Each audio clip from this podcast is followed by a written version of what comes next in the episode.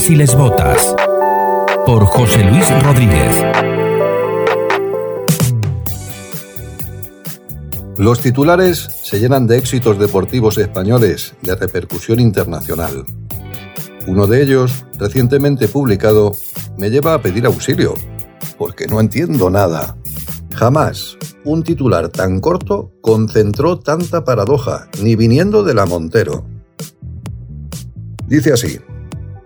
Che Flores, primera árbitra trans no binaria de la NBA.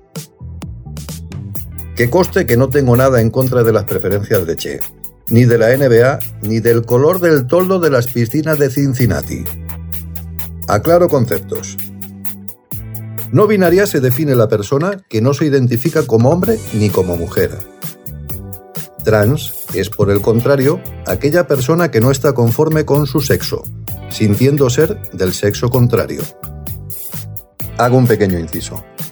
Lo de espero que no sea por Guevara. Porque ese no hacía distinciones entre gays, trans, no binario o mariposa.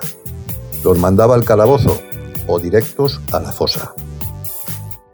Entonces, un trans admite no estar conforme con su sexo, quiere ser lo otro, mientras un no binario se identifica como neutro, ni lo uno ni lo otro.